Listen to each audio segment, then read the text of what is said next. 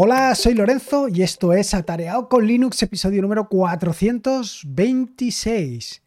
Ya te conté más o menos en el episodio anterior del podcast la actualización de la actualización de la actualización de Ubuntu Server. Y no solamente esto, sino que hoy he vuelto a hacer la actualización de otro servidor y también he montado un lío monumental. No solamente he montado un lío monumental, sino que además lo he grabado en vídeo y no te lo voy a poder mostrar, por la sencilla razón de que mientras lo estaba grabando no le he puesto volumen, con lo cual, o sea, volumen me refiero al audio, con lo cual no se ha grabado absolutamente nada. Media hora de grabación para nada de nada. En fin, uno de los problemas con los que me encontré el otro día en la actualización de la actualización fue algunos de los contenedores que no se terminaron de levantar, que bueno, se pusieron en marcha, pero no terminaban de funcionar. Un verdadero infierno. Y esto es uno de los problemas que más me impactaron. Y más me impactaron porque hay algunos servicios que realmente sí que me hacen falta.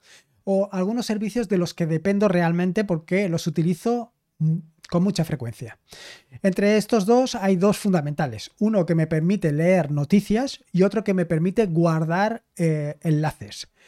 Eh, están muy relacionados entre sí y están muy relacionados entre sí en tanto en cuanto yo leo noticias y las noticias que me resultan muy atractivas o muy interesantes o que quiero leerlas con detenimiento, pues lo que hago es eh, marcarlas con Wallabag. Así que retrotrayéndome un poco en el tiempo, pues contarte que básicamente utilizo estos dos servicios de forma masiva. Es decir, utilizo, como te decía, un agregador de noticias, como puede ser eh, en mi caso concreto, Fresh RSS, o por lo menos es el que estaba utilizando.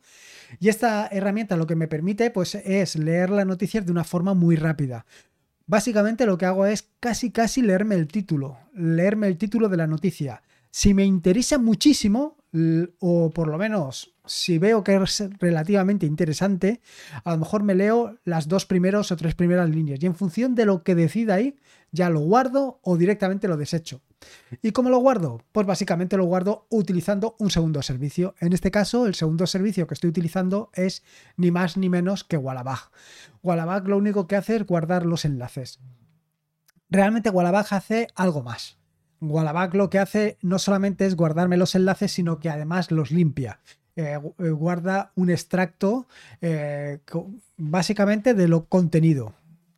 ¿Qué es lo que sucede? Bueno, pues lo que me sucede habitualmente con estos dos servicios, tanto con el agregador, en este caso FreshRSS, eh, como la otra aplicación, la aplicación que me permite guardar los enlaces, es decir, Wallabag, pues son dos servicios que están implementados en Python, eh, perdón, en Python, en PHP, y por algún tipo de razón que no ha terminado de caer todavía, pues no se levantan.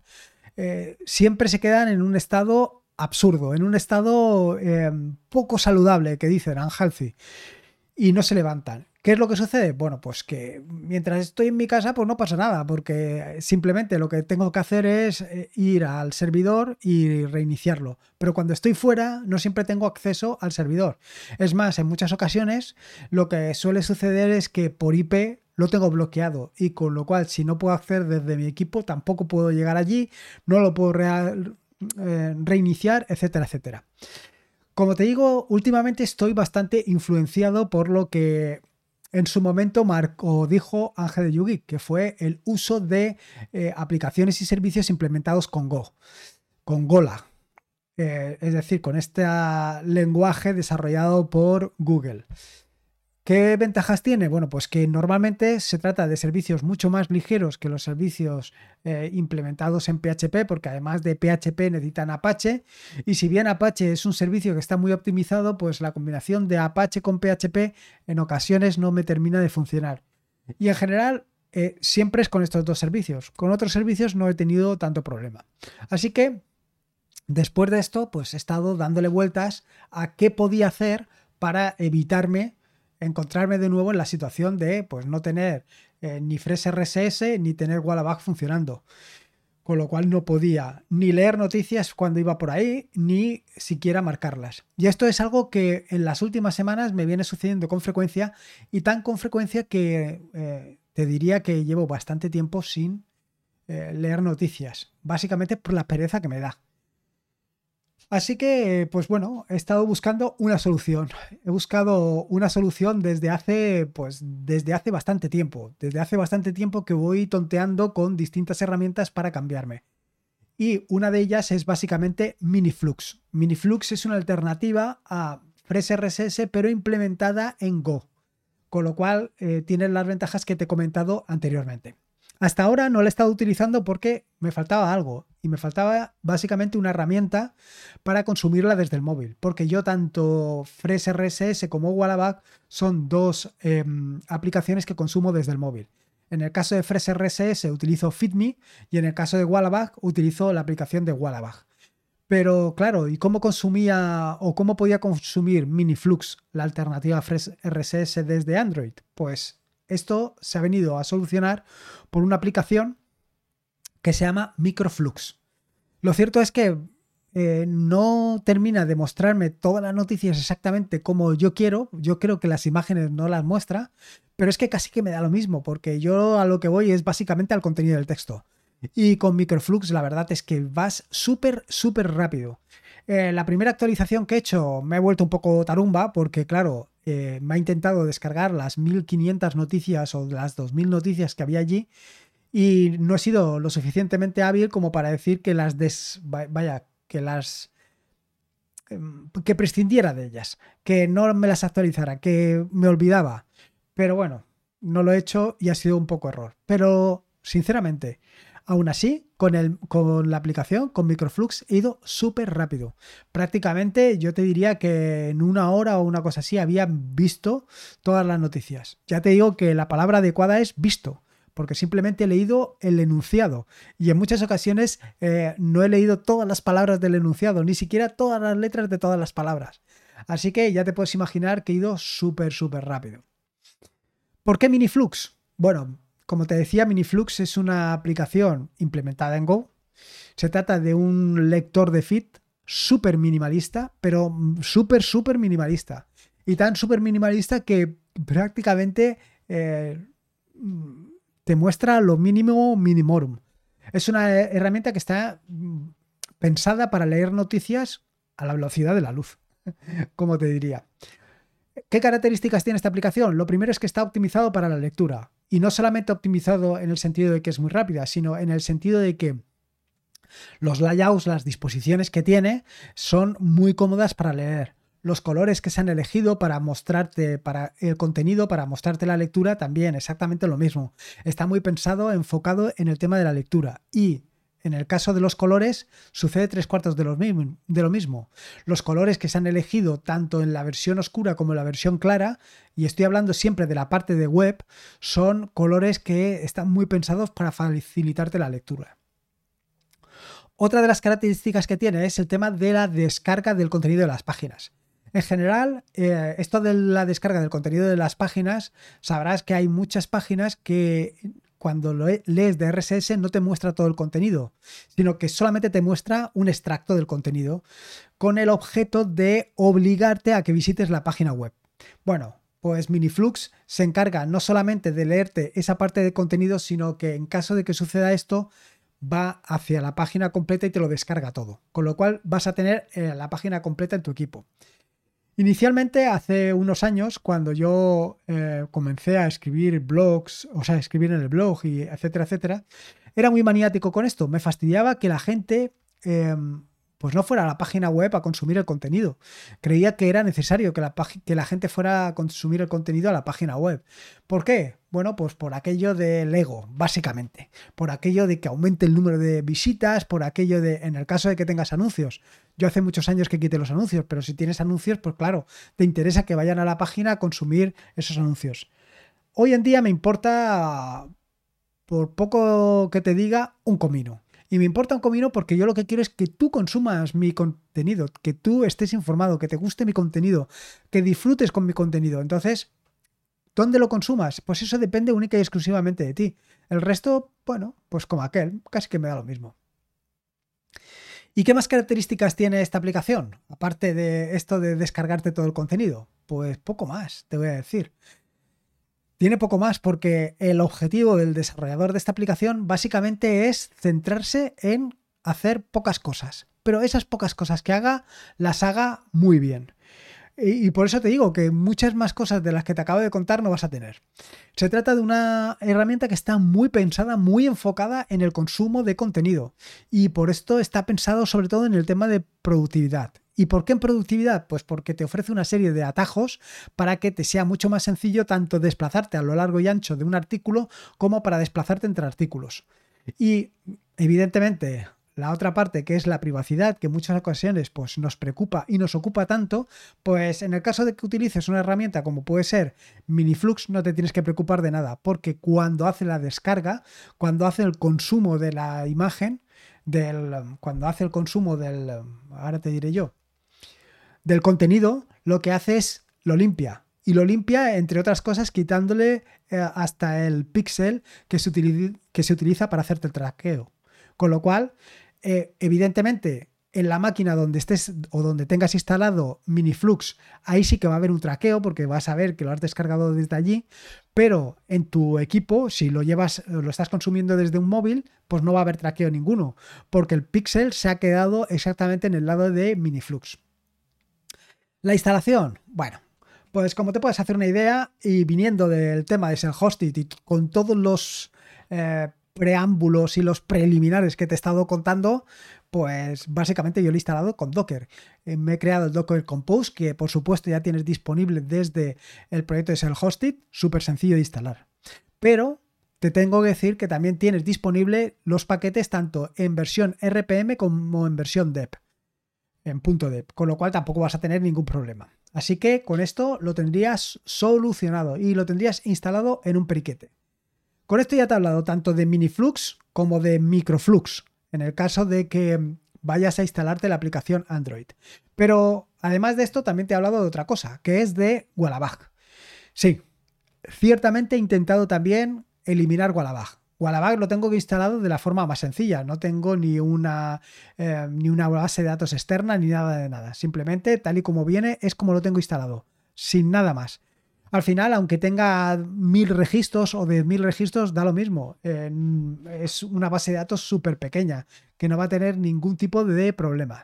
Con lo cual, por ahí solucionado. Decirte que hace bastante tiempo, hace mucho tiempo que yo utilizaba mm, básicamente Pocket. Pero Pocket es esta herramienta que hace poco compró Firefox. Bueno, hace poco que a lo mejor hace un par de años. Pero en el mundo de la informática hace relativamente poco. Bueno, en el mundo en general. La cuestión es que cuando Ángel de Yugi me descubrió Wallabag, pues yo inicialmente no terminaba de entender o no terminaba de verle el sentido y ahora prácticamente no puedo vivir sin él. Pero claro, con todo esto que me ha sucedido, con los preliminares que te he contado, pues he estado relativamente muy concienciado en abandonar Wallabag y volver a Pocket. Y lo he intentado. De hecho, no solamente lo he intentado, sino que he instalado Pocket en mi móvil. Y lo he estado utilizando durante dos o tres días y al final he vuelto a Wallabag. Estoy tan acostumbrado al flujo de trabajo de Wallabag que ahora cambiar de servicio, volverme otra vez a Pocket me da muchísima pereza. Y me da muchísima pereza por dos razones. La primera es que, claro, en Pocket no voy a tener todos los enlaces que tengo actualmente. La mayoría de enlaces ya no los tengo. Pero no solamente es eso, sino que eh, actualmente estoy muy acostumbrado al uso de Wallabag, de moverme dentro de Wallabag, de saber cómo tengo que descargar. Y no solamente esto, además he creado un complemento, bueno, mejor dicho, una herramienta directamente para la terminal. Eh, implementada en Rush que me permite acceder a Wallabag y ver el contenido. Y no solamente esto, sino que además también tengo un bot para Wallabag. En fin, que alrededor de Wallabag he creado un pequeño ecosistema y que ahora pues migrar a Pocket me da mucha pereza. De hecho, he estado incluso mirando la API de Pocket para intentar aprovecharla, pero de verdad, muchísima pereza. Claro, que aquí me encuentro en una difícil tesitura. ¿Qué es lo que hago? Porque claro, si me quedo, eh, o sea, el problema, quiero decir, al final, de RSS lo he solucionado con Miniflux, pero ¿cómo solucionar el problema de Wallabag? Pues lo he intentado mitigar y lo he intentado mitigar de dos maneras posibles. La primera es que eh, yo tengo, y esto ya lo he contado en algún que otro episodio del podcast, yo tengo Watchtower para actualizar todas las imágenes. Y entre todas las imágenes que actualizo, es decir, no solamente actualiza las imágenes, las imágenes Docker, actualiza la imagen Docker y recrea de nuevo los contenedores. Eh, en esta operación de recrear los contenedores, la situación en la que me he encontrado básicamente es que al recrear los contenedores, tanto el de FreshRSS, quiero decir, el ya vetusto FreshRSS, igual a caen y no se vuelven a levantar. Entonces, primer paso ha sido eh, obviar la actualización de Wallabag vía Watchtower. Lo que he hecho ha sido añadir que solamente sea monitorizado, de forma que cuando salga una nueva versión de eh, me avise, pero no lo actualice. Esto ha sido una excepción que le he puesto a Watchtower. Y luego la siguiente opción o la siguiente medida que he tomado para evitarme el problema de encontrarme fuera de casa y sin poder acceder a Wallabag ha sido utilizar otro Docker, eh, otro contenedor, otra imagen, que es básicamente Watchdog. Watchdog es una herramienta que lo que hace es levantar servicios, bueno, levantar contenedores, levantar imágenes que estén enfermos, es decir, que no respondan bien.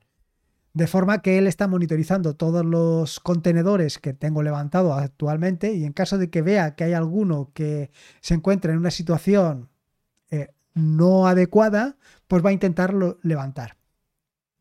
Evidentemente este servicio Watchdog no solamente está disponible o no solamente lo he puesto disponible para eh, Wallabag, sino que lo he levantado y está disponible para cualquier otro servicio. Sin embargo, tienes que definir qué servicios o qué contenedores quieres que vigile.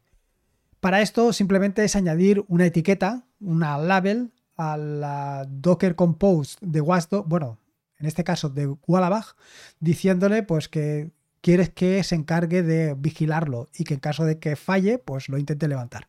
O sea que al final al servicio de Wallabag le he añadido dos etiquetas. Una etiqueta para que solamente monitorice Wallabag y una segunda etiqueta para que en caso de que lo vea chungo, básicamente, se encargue de levantarlo.